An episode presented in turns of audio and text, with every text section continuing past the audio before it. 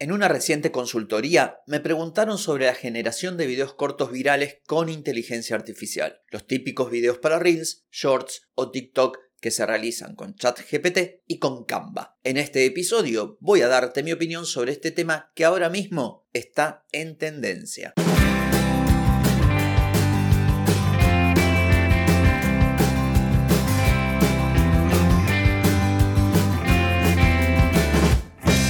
Bienvenida y bienvenido a Marketing para gente como uno.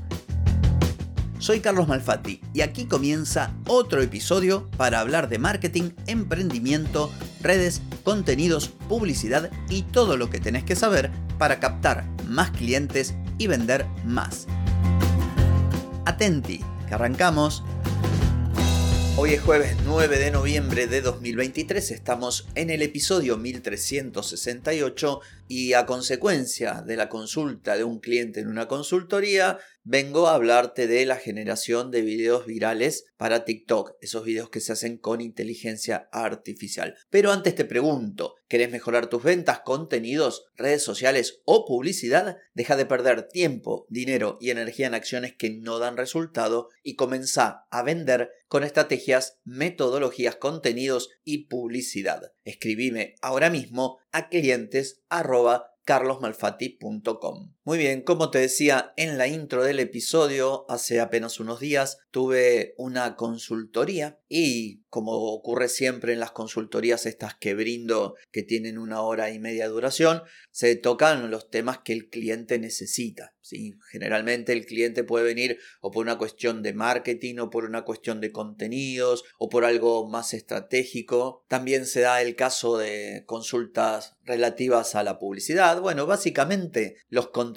que yo diariamente subo a este podcast o de los que hablo en este podcast son los que originan las consultas, dado que las consultas provienen de mis oyentes, que se transforman por supuesto en clientes. Entonces, esta persona me preguntaba sobre la posibilidad de utilizar ChatGPT y Canva para, siguiendo esas metodologías o trucos o videos que hay en YouTube, crear contenido. Y bueno, surgió una charla por demás interesante y como suele ocurrir en esos casos, a mí me gusta venir aquí y compartirlo con vos. No es que exactamente te voy a contar todo lo que hablamos, pero sí sobre este tema. Y bueno, ¿cuál es mi opinión para ir al grano y no seguir dando vueltas? Siempre desconfío de todas aquellas novedades que vienen en forma de hacks o de trucos o de recetas, llamémosle mágicas, porque suele ocurrir con este tipo de contenidos que las personas crean un canal, por ejemplo en YouTube, o un perfil en Instagram donde captan la atención de determinado público ofreciendo este tipo de contenidos. Por eso me gusta comenzar desde el principio. ¿Cuál es el público que consume contenidos en esos canales? Bueno, por lo general es gente que está empezando, que no tiene mucho conocimiento ni de marketing ni de contenidos y por otro lado es gente que puede que esté empezando o que ya tenga algún tiempo haciendo esto y que está buscando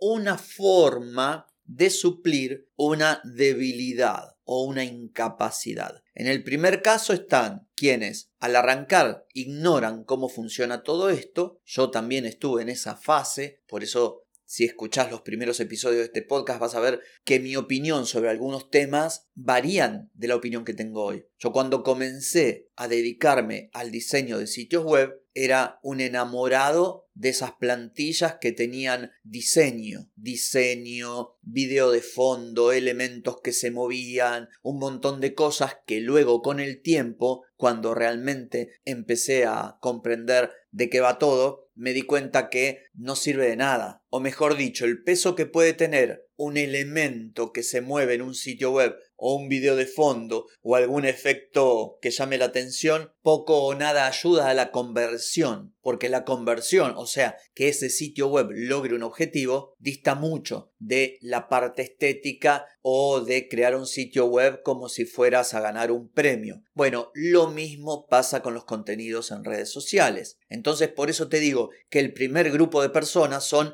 quienes no saben. Y como no saben, siguen cuentas donde les muestran el truco de Canva, el truco de CapCut, el no sé qué. Y con esto no quiero decir que los creadores de esas cuentas no tengan mérito. Por supuesto que tienen muchísimo mérito, porque si vos en tu contenido lo único que haces es mostrar hacks, trucos y cositas que la verdad quedan geniales pero no sirven de mucho y apilás decenas, centenas o millones de seguidores, obvio que su mérito tienen, pero en realidad ellos lo que están haciendo es servir un contenido que es demandado por un grupo de personas, pero de ahí no se desprende que lo que te enseñan te sirve en la vida de todos los días. ¿Se entiende? Bueno, de esto pasa mucho. Y el segundo grupo está formado por aquellas personas que tienen una debilidad y tratan de cubrir esa debilidad utilizando la inteligencia artificial. Podríamos decir falta de creatividad, falta de ideas, no tener muy claro de qué hablar. Entonces, lógicamente, encuentran un canal de YouTube donde alguien le dice que en 5 minutos,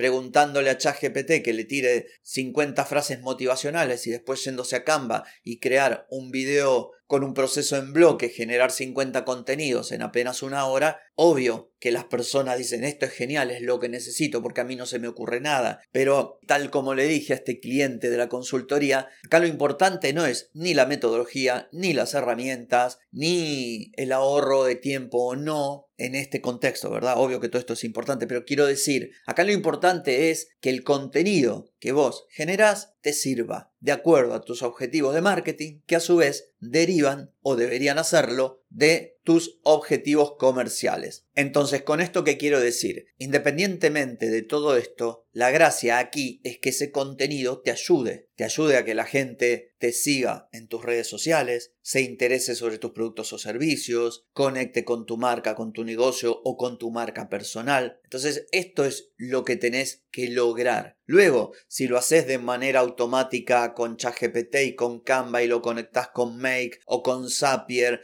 si en vez de crear un contenido por hora creas 995 pero funcionan todos o por lo menos la mayoría, bienvenido sea. Para eso están las herramientas, para eso está la inteligencia artificial, para eso están los procesos, para eso están las automatizaciones, para eso está todo lo que hoy tenemos a nuestra disposición y que es fenomenal. Pero lo va a hacer en tanto te sirva, porque si no te sirve, no tiene ningún sentido. Y por último, en tercer lugar hay un grupo que lo dejé para el final, y son aquellas emprendedoras y emprendedores que podríamos en cierto modo etiquetar con aquello del síndrome de la abeja, que van de flor en flor.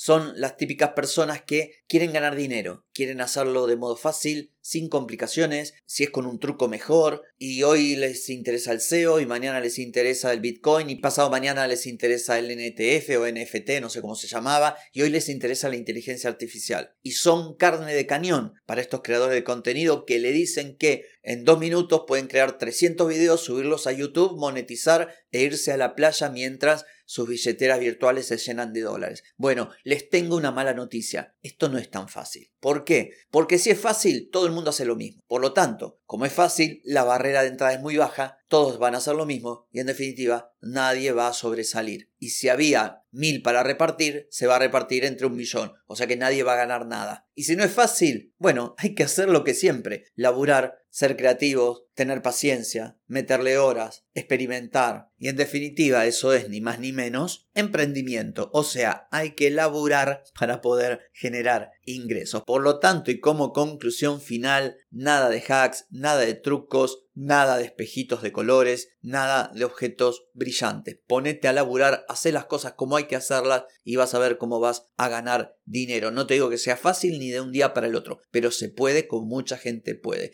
En cambio, si querés tomar el camino fácil, bueno, te la vas a pegar contra una pared. Así que bueno, espero que este episodio haya sido de utilidad para vos. No tengo más que decir por hoy, pero sí por mañana, porque mañana nos volvemos a encontrar. Te espero. Chau, chau.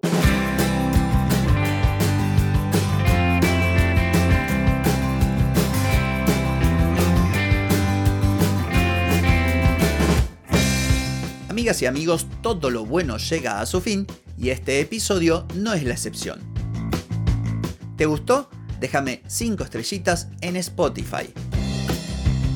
¿Querés mejorar tu marketing para vender más? Escribime ahora mismo a clientes carlosmalfatti.com. Hey, ponete en acción, que el tiempo, el tiempo no perdona.